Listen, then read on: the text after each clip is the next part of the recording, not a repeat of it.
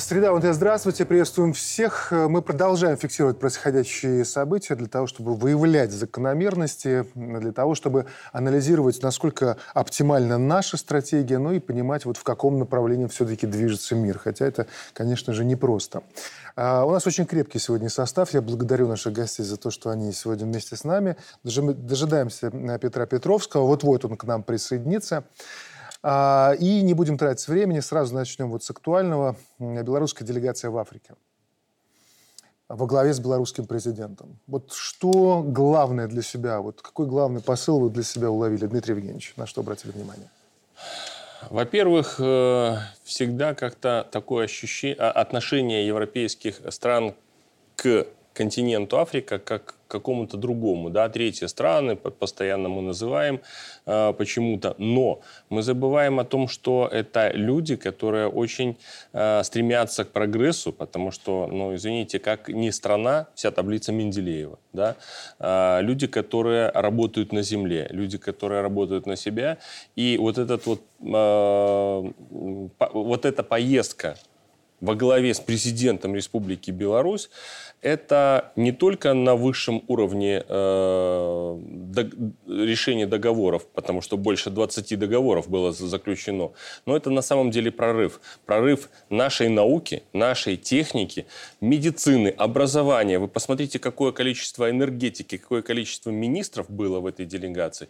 Прорыв не только э, в эту страну, а вообще на африканский континент. Дмитрий Евгеньевич, ну удивительно, что даже вот эта атмосфера переговоров, посмотрите, я не знаю, что с ними делает Александр Григорьевич, но вот эти лидеры в разных уголках, там, в Китае, в Индии, вот сейчас в Зимбабве, сутки проходят, они общаются, и мы слышим, э, первый человек Зимбабве называет братом белорусского президента. То есть это разные культуры, разные континенты. Но как-то очень быстро случается, вот сам президент Зимбабве сказал, химия какая-то между ними. А, потому что наш президент не заигрывает ни с кем, не делает пустых обещаний, а он говорит так, как оно есть. Э, вы знаете, наверное, не такое уж большое количество политиков, да, которые могут сказать правду. То есть дело а, в этом? Конечно, конечно. А-а. Президент выступает, он говорит, что если вы будете идти на поводу вот, вот, вот этого, вот этого, с вами будет вот то, что случается сейчас там, где идут угу. войны. Да? Он открыто про это говорит. Александр Павлович, э, вообще, когда мы говорим Африка, мы понимаем, что особенность сегодня – это то место, где сходятся геополитические интересы самых разных стран.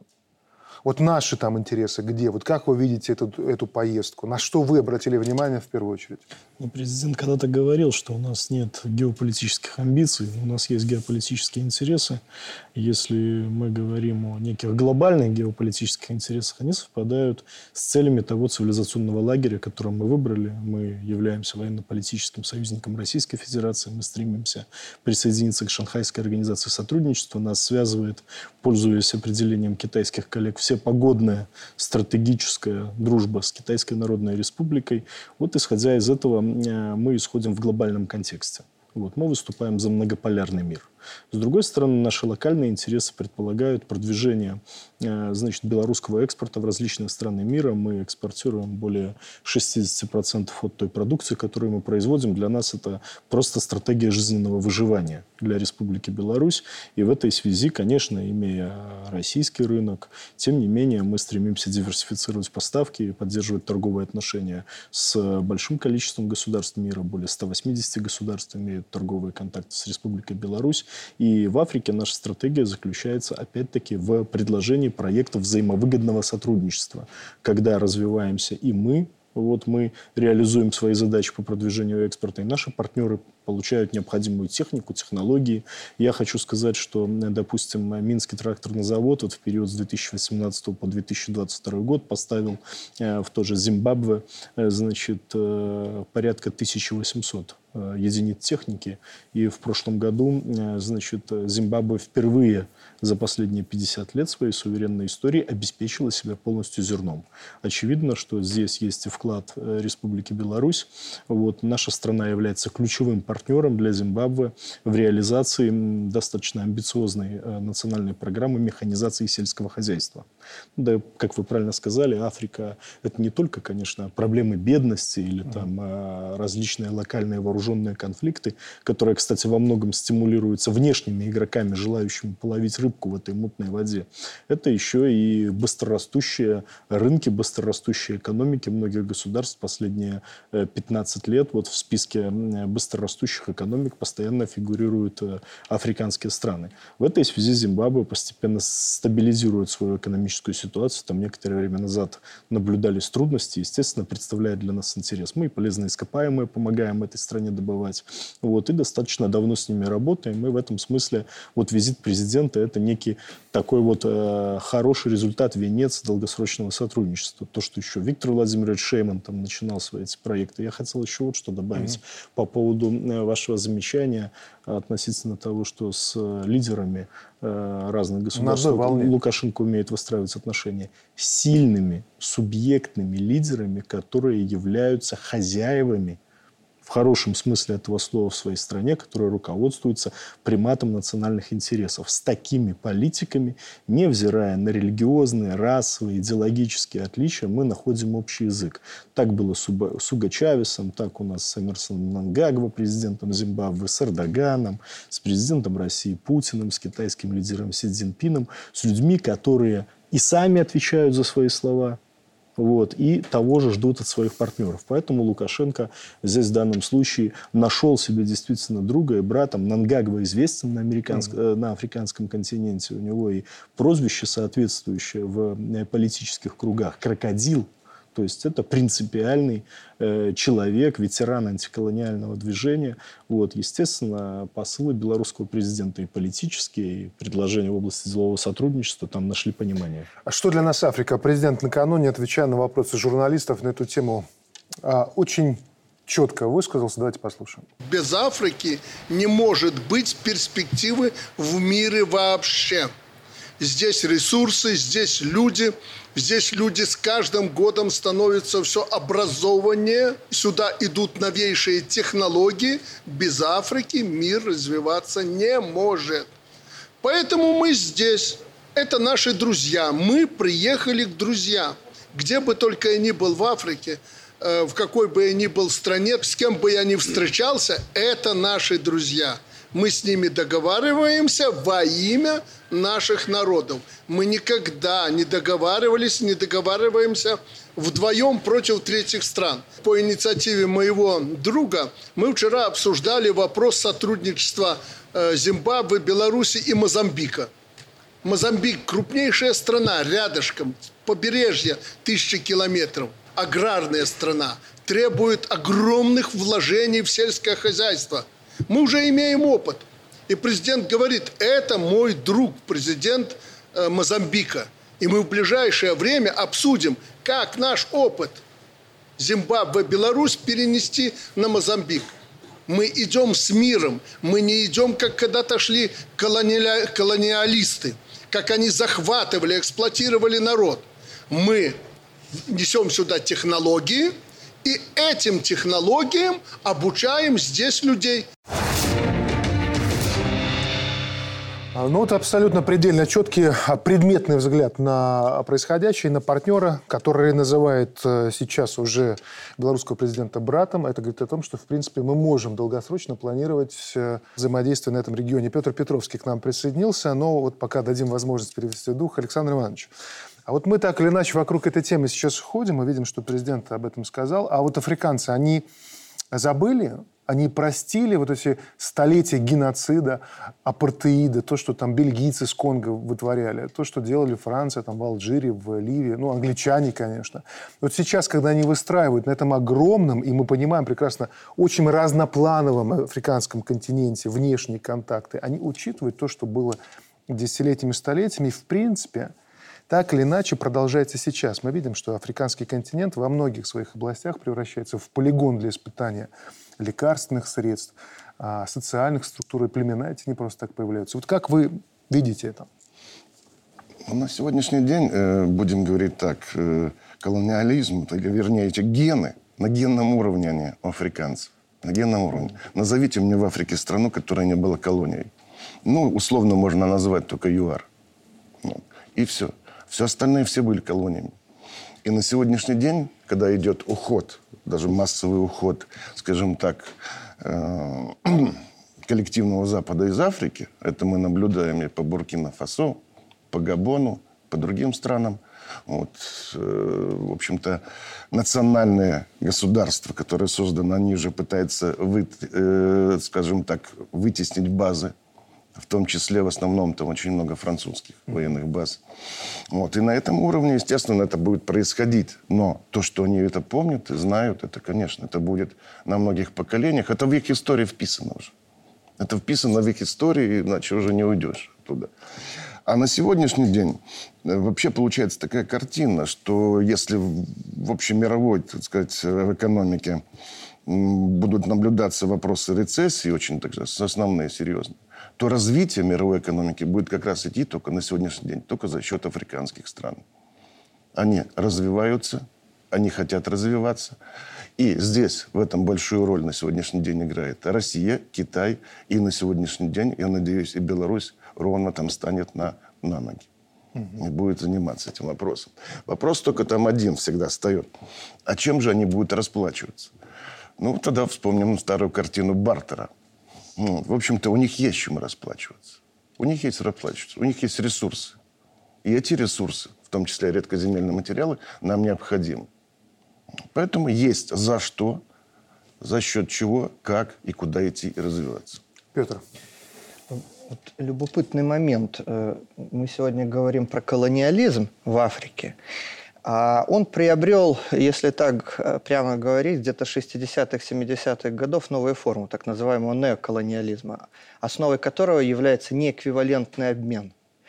То есть э, Франция что сделала с бывшими своими колониями? Вовлекла их в какие-то валютные союзы, где э, Франция и определяет всю валютную политику этих стран. Более того, Франция до недавнего времени господствовала в плане добычи части редкоземельных металлов и не только редкоземельных металлов. Э, что мы видим по э, визиту президента Беларуси в Зимбабве? Что президент Беларуси предложил Зимбабве? Это эквивалентный обмен. То есть мы вам трактора, мы вам модернизацию сельского хозяйства, а взамен – после модернизации сельского хозяйства вы обеспечите себя продовольствием, в том числе нас продовольствием, теми тов... Э, сельскохозяйственными товарами, как минимум, которые мы не можем по объективным климатическим условиям производить. Второй момент. Мы вас обеспечиваем э, горнодобывающей техникой, вы нас обеспечите э, тем сырьем, которое нам надо, в том числе и для импортозамещения, и в электронике в, той, э, в том числе. То есть мы видим совершенно новую философию отношений, где африканский партнер – это не э, мальчик на побегушках, когда из него высасывают все максимально и ничего ему взамен не дают. И потом спрашивают, почему такие богатые почвы, такой климат не может обеспечить продовольствием африканские государства. А это становится реальным партнером. Африка – это второй в мире континент, там полтора миллиарда населения и, самое главное, динамичное население. Если Европа и даже уже Азия немного проседает, африканский континент показывает достаточно хорошую динамику на этой Заговорили про колонии.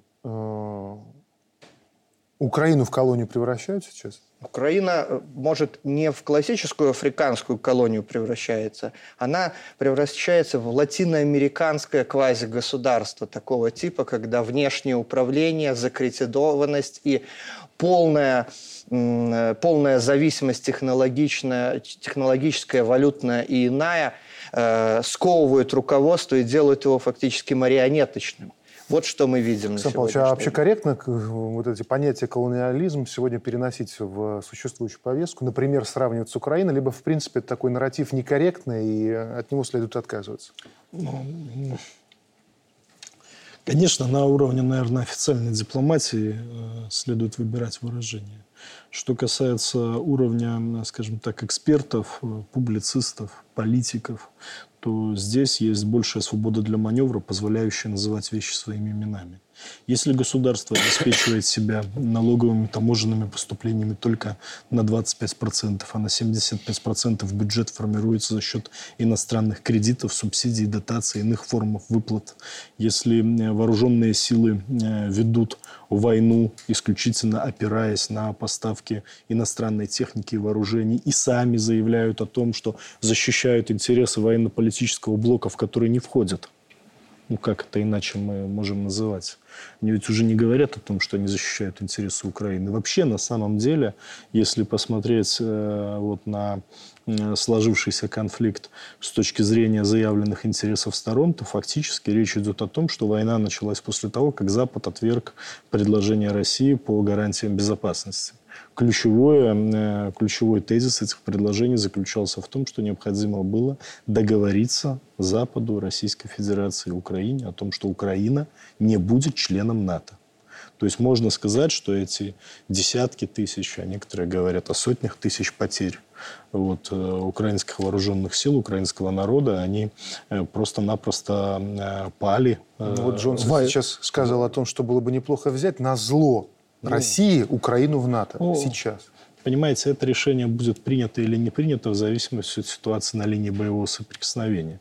На сегодняшний день нет никакой необходимости принимать Украину в НАТО по той простой причине, что это вынудит Запад задействовать так называемую пятую статью Устава Североатлантического альянса и вступить в прямую военную конфронтацию с Российской Федерацией. Их военно-политическая мысль базируется на постулате о том, что нельзя втягиваться в прямой военный конфликт. А как понять тогда Проще... Алену Бербок, э, главу МИД э, Германии, которая, напомню, это не просто девочка, не просто даже представитель какой-то партии, это глава МИД крупнейшей европейской державы, заявляет, НАТО ведет войну против России. Очень просто. Э, значит, де-факто НАТО ведет войну против России, значит, снабжая Украину техникой, вооружениями и направляя туда так называемые гибридные формирования, которые не имеют формального отношения к вооруженным силам стран Североатлантического альянса, но по факту состоят из э, бывших э, военнослужащих, которые находятся либо расторгли свои контрактные отношения, либо используют легенду прикрытия для того, чтобы, значит, э, воевать на территории Украины. То есть Бербок, в принципе, принципе, назвала вещи своими именами. Угу. Вот. О чем... И пятая статья не нужна. Да, и пятая статья не нужна, и в прямую военную конфронтацию они не вовлекаются. Более того, мы знаем, что между Россией и странами Североатлантического альянса сохраняются торговые отношения. Угу. Более того, сохраняется прокачка газа через территорию Украины, и никакие военные действия, значит, вот э, этот сегмент э, энергетического, скажем так, сотрудничества не затрагивают. Вот не украинские радикальные националисты, нацисты и прочие значит, не посягают на безопасность этой трубы. Ну и как-то в России эта тема тоже Александр не обсуждается. Я, я, я вот, э, коллеги, я по поводу колоний э, с, как бы передаю то, что говорят очень многие рассуждают и связывают с Украиной, не для того, чтобы обидеть и без того униженную Украину сейчас. Вот, Дмитрий Евгеньевич, когда мы видим вот эти жуткие фотографии, мы показывать их принципиально не будем, потому что кто нас тут увидел, когда вот ВСУ, покидая поле боя, для чего-то пытаясь скрыть, что там воюют иностранные наемники, отрубают трупом руки и головы. Но это же дикость, это похоже на вот эти вот племенные войны в Африке, потому как не задуматься про вот эти колониальные истории, которые там были. Но это же ужасно. Я думаю, что для Красного Креста это тоже головная боль для глобальной организации. Что делать с этой, гум, ну, не знаю, гуманитарной ситуацией? Гуманитарная ситуация, там мы уже давно говорим о том, что там существует гуманитарная катастрофа, но вот на самом деле вот эти э, какие-то отдельные, даже войсками не назовешь, потому что никогда солдат такой не будет делать, какие-то бандформирования конечно, конечно. абсолютно непонятных людей, э, которые творят такие вещи со своими убитыми, неважно, то, что они творят с пленными, да, это вообще ни в какие рамки не вписывается. Э, это, конечно, выходит за рамки понимания вообще человечности. И это должно однозначно дополнительно расследоваться. То, о чем сейчас говорит Российская Федерация. Потому что э, должно быть уважение.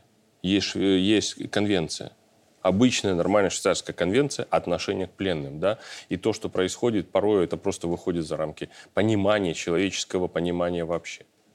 Э, что насчет танков? Вот как военного эксперта Александр Иванович вас спрашиваю. Много сейчас говорят про леопарды, про Абрамсы, но, с другой стороны, видим, что Байден провел Шольца. обещал, сказал, я Абрамсы, ты Леопарды. Тот пошел, а в итоге сейчас американская страна говорит, что хорошо, если до конца года передадим Абрамсы. А насколько существенно это может повлиять на то, как протекает э, операция на Украине? На начало специальной военной операции у украинских вооруженных силах было где-то порядка 2850 танков на ходу. Вот, поскольку там сколько там отремонтировано было, снято с хранения, это уже дальше в, э, в процессе шли эти вещи. На сегодняшний день э, считается где-то порядка 150 у них осталось танков. А в основном это Т-72Б3 вот, и, э, или Тверде. Это то, что передала Польша. Польша больше всех передала танков. Больше всех. И на сегодняшний день мы можем говорить так, что 200, вот эти 40-250 танков, которые будут леопардов переданы украинским вооруженным силам, они ситуацию не изменят.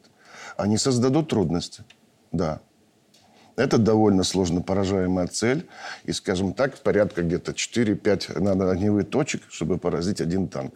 Это тяжелый танк. Т-72 – это средний танк. Там порядка 45-47 тонн. Леопард 62-63. Ну, в зависимости от вооружения и э, брони до 67 тонн. Вот. Это довольно, скажем так, э, сложное э, в электронном плане оружие. А и, в обучении они смогут освоить? Ну, на обучение здесь потребуется не менее двух месяцев. Два месяца. Потому что говорят про полгода. Что нужно. Ну, что, полгода это... Слушай, это... Это поменяет вот принципиальную картину? Я сказал нет. Но трудности для российских вооруженных сил они создадут. Угу. Вопрос еще в том, что если они их э, раскидают, скажем так, по всей линии фронта, угу. они вообще ничего не окажут. Если они создадут какие-то танковые бронекулаки для наступления на то же Запорожье, как они хотят, вот, то это будет довольно сложная цель. Очень интересный эпизод сейчас произошел. Мы видим, что Соединенные Штаты на днях сказали о том, что они готовы для защиты Южной Кореи использовать любые средства, в том числе и ядерное оружие. А, и в данном случае видели, как обиделись украинцы, что за Украину никто не обещал использовать ядерное оружие или хотя бы там как-то попугать. А за Южную Корею готов вписаться. Петр, почему? Такая несправедливость, в кавычки беру. Во-первых, Южная Корея вместе с Израилем является союзниками Соединенных Штатов Америки вне НАТО.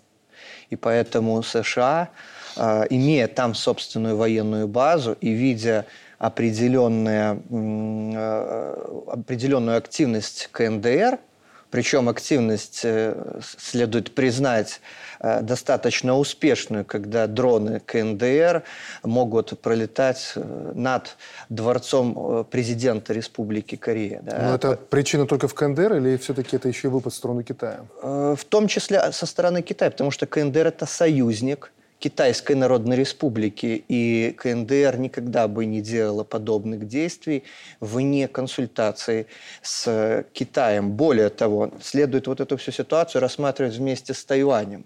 Китай говорит Соединенным Штатам Америки, что если откроется Пандора вокруг Тайваня, то откроется Пандора и вокруг э, Южной Кореи, потому что перемирие мира какого-то, да, э, между КНДР и Южной Кореей не, не подписано, не организовано.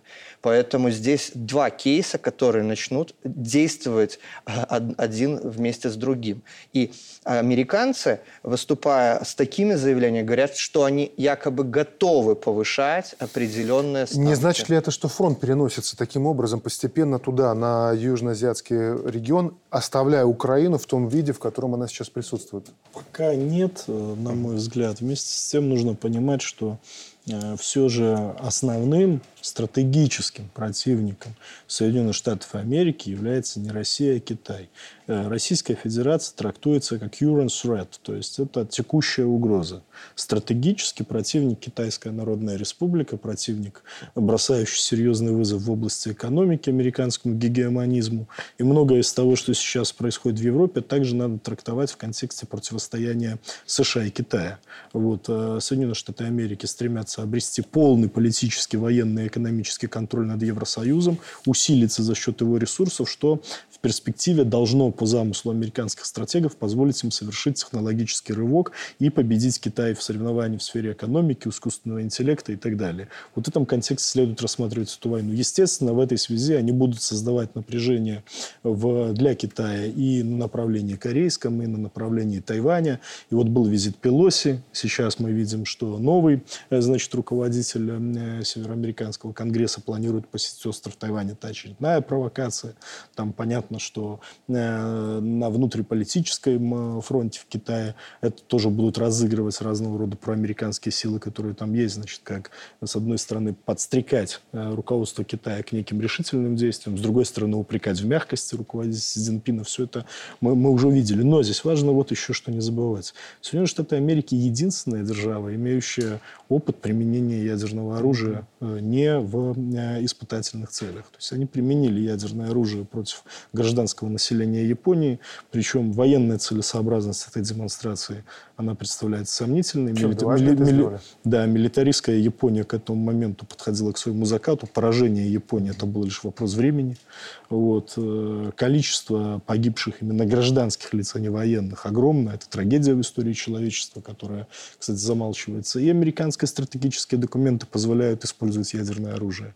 Неоднократно Соединенные Штаты Америки моделировали разного рода учения, где э, предполагалось использование ядерного оружия против Советского Союза, а затем и против России. И, кстати, э, вот э, об одном из такого рода учений, которое приводилось в, в годы каденции Обамы, писала североамериканская пресса, в числе целей, которые намеревались поразить, была Республика Беларусь. Угу. Причем что э, вообще замысел учения предполагал, что Россия нападает на страны Прибалтики, Штаты в ответ, значит, применяют меры защиты, наносят России ядерное поражение, вот, а Республика Беларусь не участвует в этих наступательных действиях России, а просто как бы получает ядерные удары как союзник Российской Федерации. То есть понимаете степень Конечно. цинизма.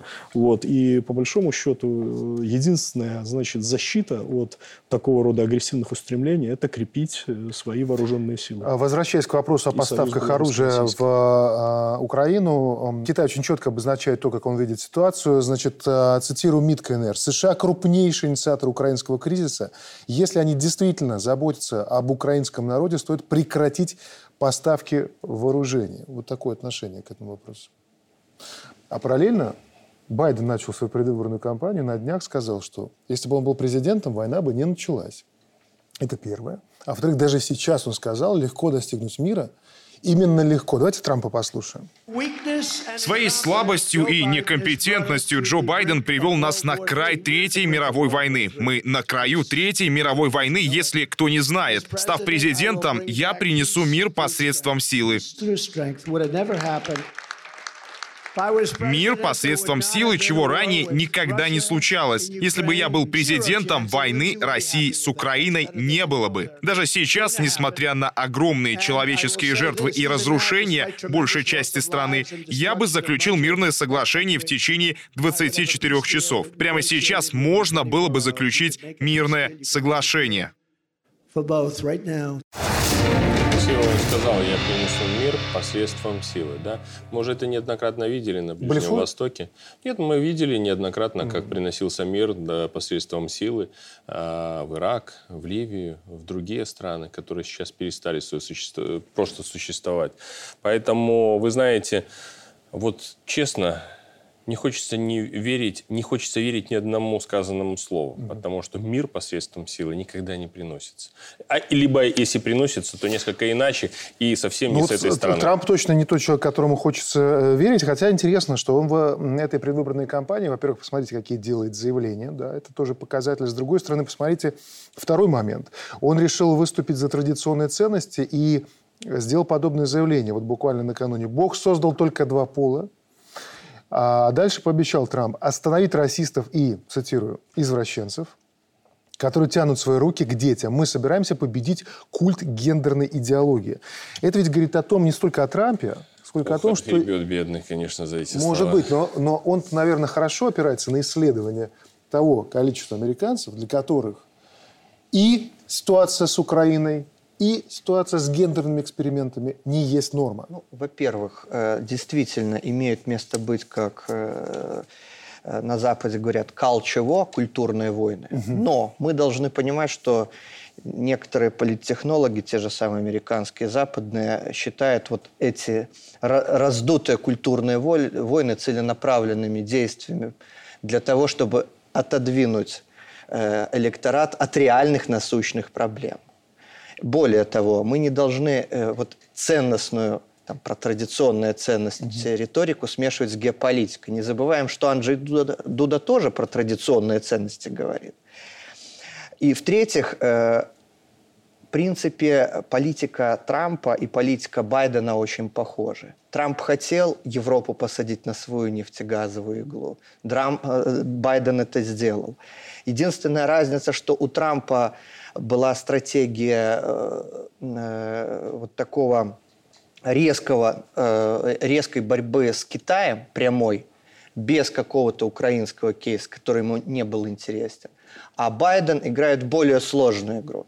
У Байдена за ним стоят транснациональные компании, прежде всего финансового толка, а за Трампом стоят прежде всего промышленники, сырьевики, которым э, во многом выгоднее как раз бить по Китаю. То есть иллюзий строить не стоит, что поменяется республиканец, э, демократ на республиканца, обязательно изменится американская Нет, политика. политэкономия американская формирует их внешнюю политику. Разные два лагеря э, просто очерчивают себя, рисуют себя в разных красках, в ценностях, в некоторых мазках геополитики, но стратегия одна – закрепить вот это величие э, США, которое они теряют Мне, знаете, кажется, что здесь нельзя упускать из э, внимания такую версию, и не версию, может быть, даже основную, сегодняшний сценарий войны на Украине, в том плане, что здесь не Украина для чего-то нужна. Нужна Украина только для ослабления Европы. Вы знаете, какие процессы идут в Европе. Соответственно, идет э, резкое удорожание ресурсов. Промышленникам уже невыгодно работать в Европе. Уже многие, многое переносится именно в США, где энергоресурсы в 3-4 раза дешевле. Представляете? Вот цифры. И когда, в общем-то, американцы достигнут своих целей, и Европа ослабнет, ей Украина будет не нужна. Они просто забудут ее. Между тем, Украина не отказывается и от дипломатических э, путей. Мы помним, на прошлой неделе президент как бы аккуратно, невзначай сказал о том, что украинцы, украинская сторона обращается с предложениями о пакте о ненападении. И здесь мы видим, какой ну, резонанс вызвали эти слова, потому что по-разному комментируют. Одни видят одно в этих словах, другие другое. Мы видим, что сильно испугались поляки, они негодуют. Издание «Речь Посполитая» пишет, что Киев пытается наладить диалог с Минском и игнорирует маргинальную оппозицию.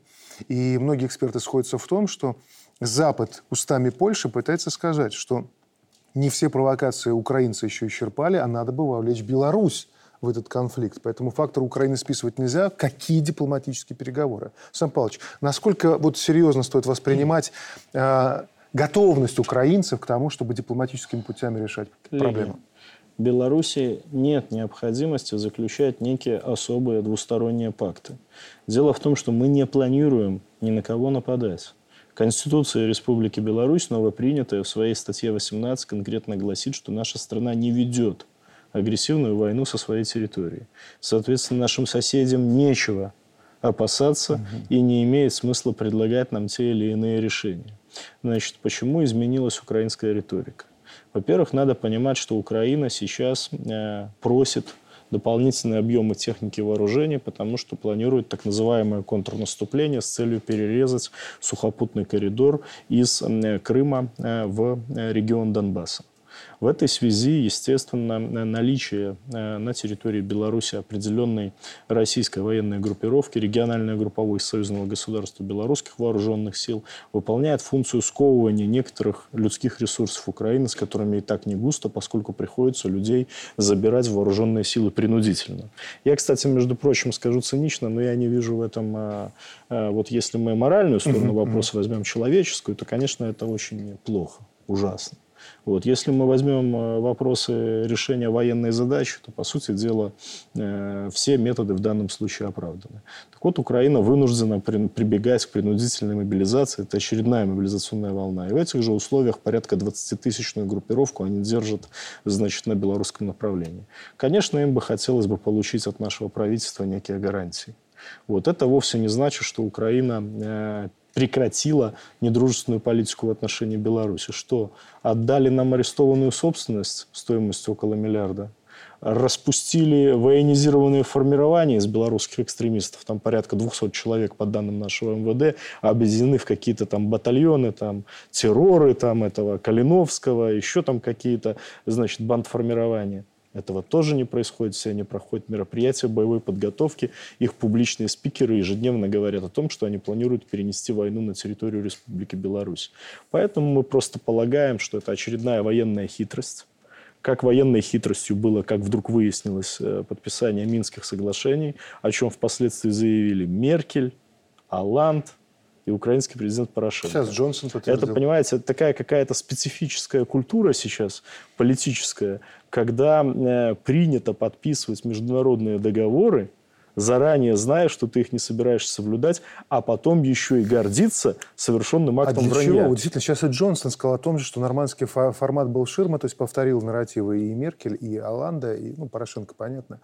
А для чего они сжигают последние мосты, чтобы аккуратно дипломатия могла поработать? Ведь все равно рано или поздно она начнет работать.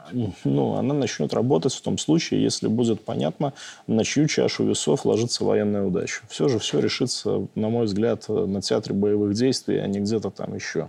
Вот. Что касается Беларуси, то совершенно понятно, что после провала цветной революции в 2020 году, после провала санкционной политики в отношении нашей страны, потому что задача ставилась разгромить поднять экономику, значит, вызвать здесь э, социальные потрясения, голодные бунты так называемые, и впоследствии ввести, значит, э, своих марионеток. Этого тоже не произошло. Видно, что Беларусь экономически держится. Да, мы там потеряли что-то в экономике. В, след... ну, в следующем году уже даже по их прогнозам прогнозируется постепенный восстановительный рост. Мы нашли новых партнеров, мы усилили взаимодействие с Россией. В общем, не сумели они нас обвалить. Вот. Заговор против президента, попытки создания здесь каких-то диверсионно-партизанских структур тоже провалились. Вот. В этой связи опять начинаются вот старые танцы с бубном. И, конечно, надеются на то, что им удастся нанести Э, военное поражение России, не полное, да, но такое, которое вызвало бы серьезное брожение в российском обществе, дестабилизационные процессы, когда России было бы не, не до Беларуси. И вот потом займутся нами. И при этом, попрошу заметить, нам Польша, Прибалтика, никаких пактов о ненападении заключать не предлагает. Поэтому я все это считаю, что это вот э, очередная значит, игра с целью введения в заблуждение официального Минска. Ну а что касается мирных инициатив, ну мы всегда к ним открыты. Я повторяю, наша Конституция, наш национальный гимн, весь характер нашей оборонной политики и внешней политики, он говорит о том, что Беларусь ни с кем воевать не собирается. Нам не надо ничего подписывать. На пару минут прервемся, после чего продолжим наш разговор. Оставайтесь на ВНТ.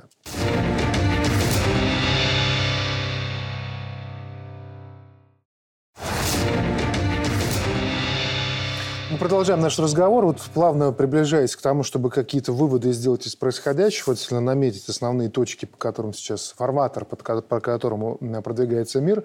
Давайте чуть-чуть масштабируем разговор. Вот на фоне очередного шабаша глобалистов в Давосе а, почему-то вот люди вспомнили статью Сороса за 93 год. Я вот смотрю в самых разных аккаунтах, э, аккаунтах и постах – вспоминает эту статью, которая принадлежит олигарху-миллиардеру Соросу, название «К новому мировому порядку будущее НАТО». Но интересно то, что вполне вписывается в контекст происходящих событий.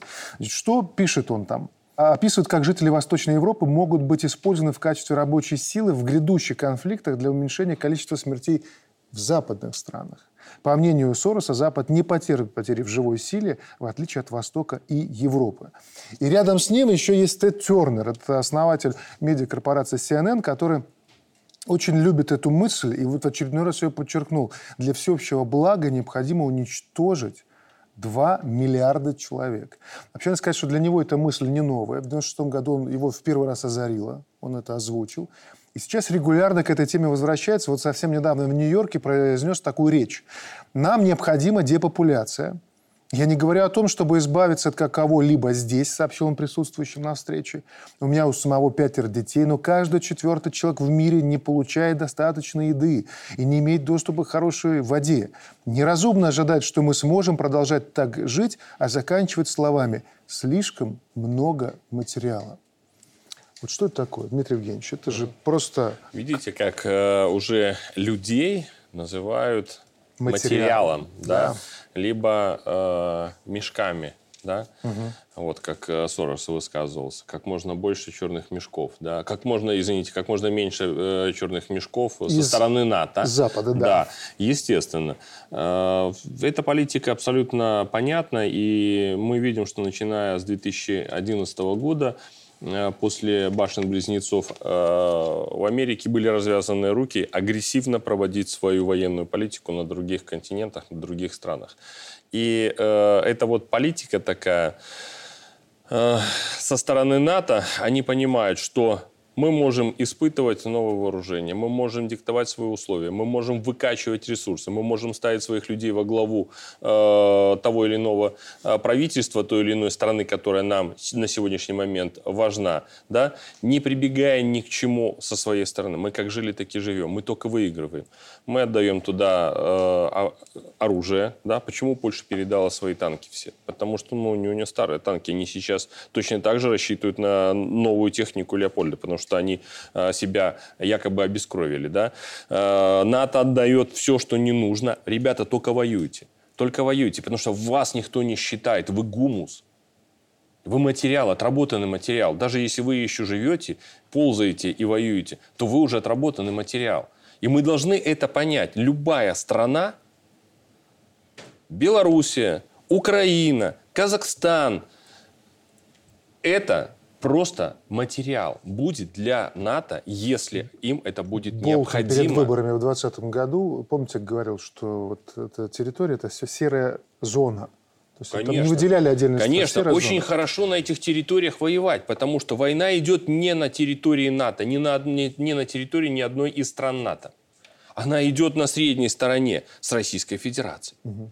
Точно так же они рассматривали и Республику Беларусь если бы мы не получили реальную поддержку и защиту со стороны Российской Федерации. Мы бы под ней не устояли, у нас бы было то же самое.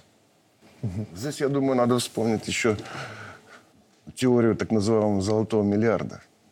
Она очень четко вписывается вот в эти все слова. Конкретнее, золотой миллиард. Здесь два миллиарда. Ну, есть теория этого золотого миллиарда. США, Канада, э, Западная Центральная Европа, Япония, Австралия. Вот это золотой миллиард, который потребляет 86% всех планетарных ресурсов. 86%. Но есть еще и другая верификация этой теории золотого э, миллиарда. Это то, что на нашей Земле, на нашей планете спокойно, скажем так, и полностью обеспечено может жить только один миллиард. Ну, это глупость. Но тут же возникает вопрос, а куда деть остальные 6? Ну, ну, вот уже такие 7. расчеты проводят. Уже 7. Ну, говорят, к концу года даже 8 будет. Э, уже 8 есть, да, говорят. Да. Да, вот. вот ситуация какая возникает. И эта теория золотого миллиарда у них прочно укрепилась в политической элите.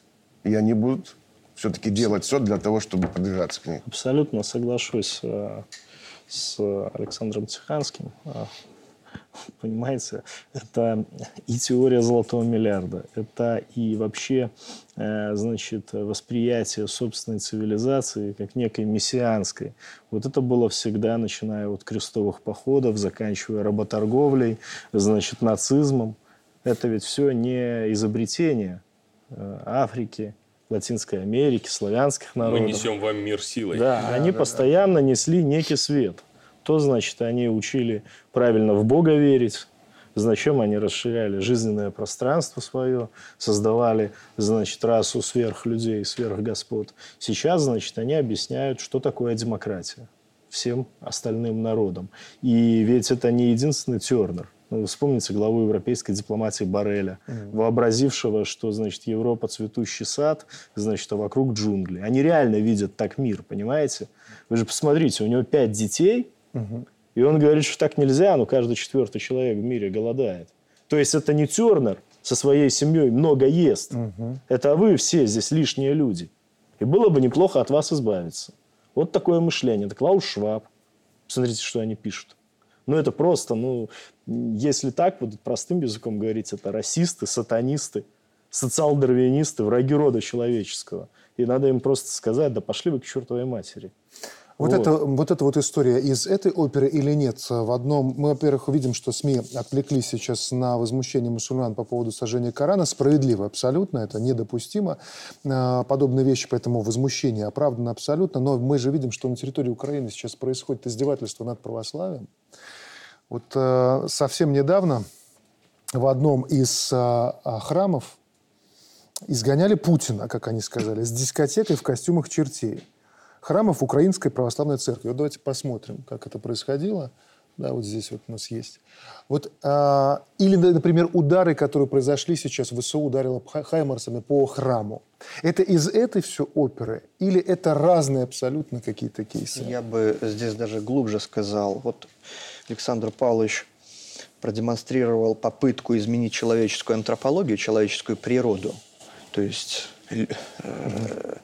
Изменить понимание семьи, изменить понимание ценностей.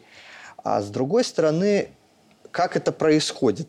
Тактика, да? Протестантские церкви уже поломали. Смотрите, женское священство, гомосексуализм, прочее, прочее.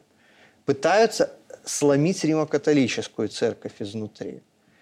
Православная церковь по своей структуре достаточно сложная потому что 15 автокефальных церквей, чтобы что-то изменить, какую-то догматику, надо какой-то всеправославный собор организовать. И вы посмотрите, ведь Константинопольский патриархат, который еще 40-х годов, как говорят многие эксперты, подчинен во многом американской внешней политике, пытается этот всеправославный собор организовать. Но пока не получается, потому что самая крупная православная церковь, самая консервативная – это русская православная церковь.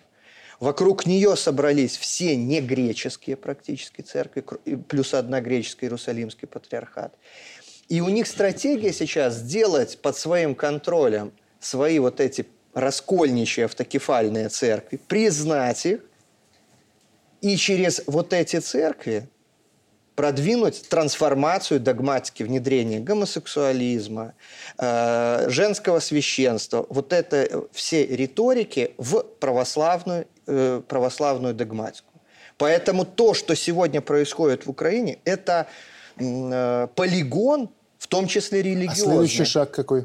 Следующий шаг угу. будет признание других автокефальных церквей, э, раскол православия, собрание вот этих модернистов а православия. дальше к чему это ведет? А дальше... Конечная цель какая? А дальше конечная цель – подчинение православия вот этой идеологии Харари, Соросу, чтобы она полностью вписывалась вот, э, в теорию и золотого миллиарда, в теорию э, допуска человека к каким-либо технологиям, потому что вот когда мы говорили про вот, э, вопросы золотого миллиарда, миллиарда. Здесь же второй вопрос допуска человека к определенным технологиям. Цифровой диктатуре. Цифровой диктатуре. Генной диктатуре, когда современная технологии медицинские дают возможности тех, кого имеются средства и деньги, изменить свой геном, отшлифовать, как многие говорят, а другим вот остальным не золотому миллиарду жить, э, как в колонии, как э, какому-то рабскому сословию э, на периферии человеческого общества.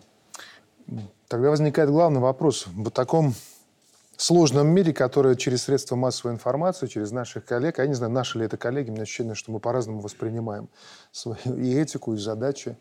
Я имею в виду те, кто находится по разные стороны информационной войны. А, вот во всем этом мире путь белоруса, он какой? То есть вот мы к чему, от чего должны идти? Мы путь суверенного независимого государства, которое выступило вместе со своими союзниками и партнерами против вот этого однополярного, несправедливого мира, где неэквивалентный обмен, где разделение на высших и низших, на тех, у кого имеются все, и в тех, у кого не имеется ничего, мы выступили против этого. Если Запад называет себя свободным миром, да, угу. только свободным для избранных, то мы должны быть справедливым миром для всех. Угу. Александр Иванович, а как вы считаете? Ну, знаете, вообще вижу только так, э, один путь в союзе с Россией до конца противостоять этим всем сатанистским проявлениям на сегодняшний день. До конца. Здесь на сегодняшний день как раз вот чисто геополитически даже или мы, или они. И это будет продолжаться до тех пор, пока мы не победим. Не могу отделаться от мысли о том, что какая-то часть наших зрителей, в основном, я думаю, что в Ютубе, в интернете, а вот в этот момент подумают, что вот мы, как пропаганда, закладываем какой-то специальный нарратив, который, как они обычно говорят, отвести внимание от того, что есть внутренние вопросы, а, запутать, увести в конспирологию. Вот сейчас специально Сороса подтянули. А как вот преодолеть, и надо ли преодолевать вот этот вот э, нигилизм, который очень часто искусственный абсолютно, да, для того, чтобы создать в коммуникации шумы, и чтобы важные идеи не дошли до адресата? Дмитрий Евгеньевич, как вы на это смотрите? Вы знаете, однозначно мы должны на это реагировать очень, очень четко и понятно, потому что, э, естественно, э, те посылы в виде Сороса, в виде всех остальных товарищей, Э, в кавычках, они, э, мы видим, к чему приводят. И мы должны про это говорить. И мы должны занимать четкую позицию. Правильно вот э, коллеги сказали, что мы, выступив союзником Российской Федерации, мы выступили за правду. Мы не стесняемся и не боимся говорить, что происходит там, и что мы никогда на ту сторону не переступим, потому что пройдя э, все лишения, пройдя Вторую мировую войну, пройдя геноцид белорусского народа, да, сейчас начинать плясать э, пятой точкой перед кем-то, как делает Украина, ну на Украине такое количество людей погибло во время Второй мировой войны, когда фашисты просто уничтожали, и сейчас вы, выходить с этими флагами, ну о чем это говорит? Вы честно понимаете, Просто для меня было бы очень грустно родиться в этой стране, где мои родители получали нечеловеческие лишения, будучи детьми во время Второй мировой войны, где мои деды погибли, где мои знакомые родственники точно так же были и в лагерях, и прошли через такие лишения, и потом видеть, как эти же потомки входят вокруг тебя и рассказывают, как тебе делать, да никогда жизни. Александр Павлович, путь белоруса в этом мире каков?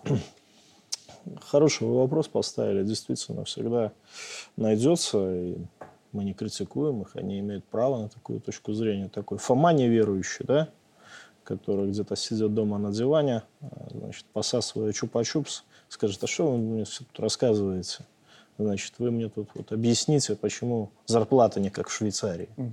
Зачем мне все эти ваши соросы, шморосы и так далее. Ну, во-первых, что, разве мы сказали неправду? Сорос этого не говорил?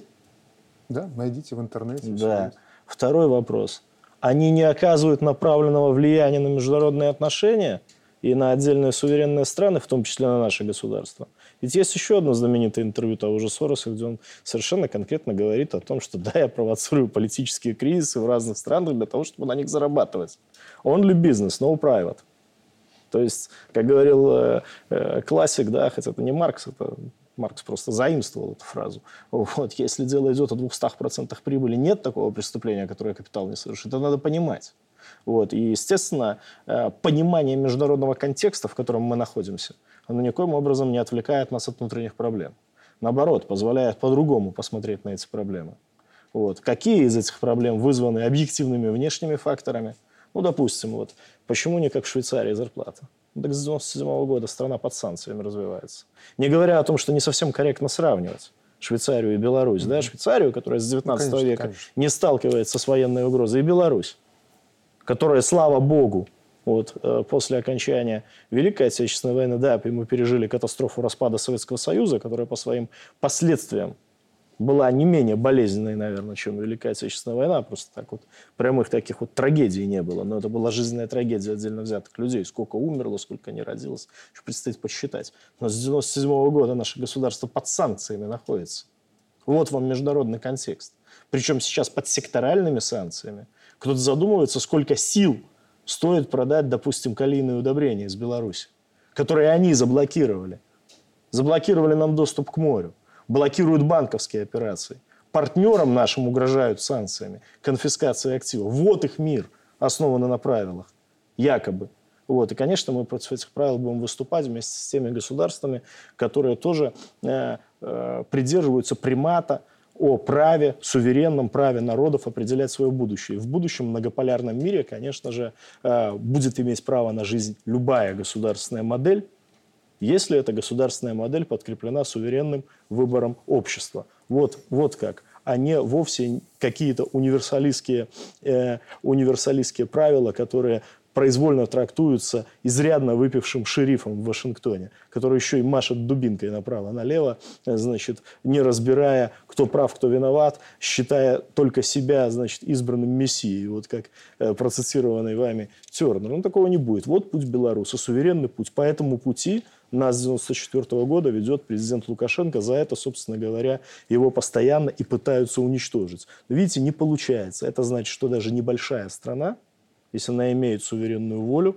имеет право на существование. То есть только та революция имеет право на жизнь, которая может себя защитить. Благодарю. Благодарю за участие в нашей программе. На сегодня все. Спасибо нашим зрителям за то, что были и размышляли вместе с нами. На сегодня все. До встречи через неделю. Счастливо.